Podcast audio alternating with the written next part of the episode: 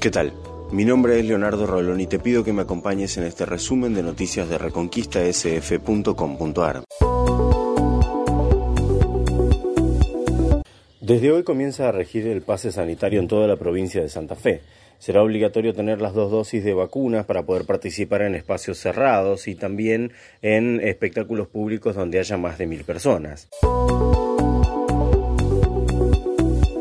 Condenaron a un conocido pendenciero de la ciudad de Reconquista. Ramón Nazareno Sánchez fue condenado por varios delitos, todos vinculados al descontrol de cuando bebe en exceso.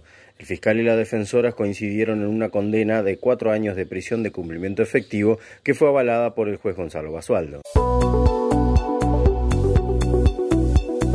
El diputado nacional Eduardo Tonioli asegura que la decisión de la oposición de bochar el proyecto de presupuesto 2022 tuvo que ver con una intención de mostrar la victoria electoral reciente.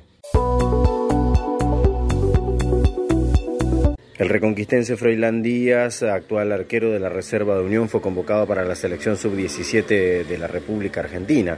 No me esperaba esta convocatoria, confesó en exclusiva en el programa radial La Grieta en la mañana de este lunes. Hasta aquí lo más importante que tenés que saber a esta hora. Si todavía no lo hiciste, te invitamos a que pases por reconquistasf.com.ar donde vas a encontrar estas y más noticias.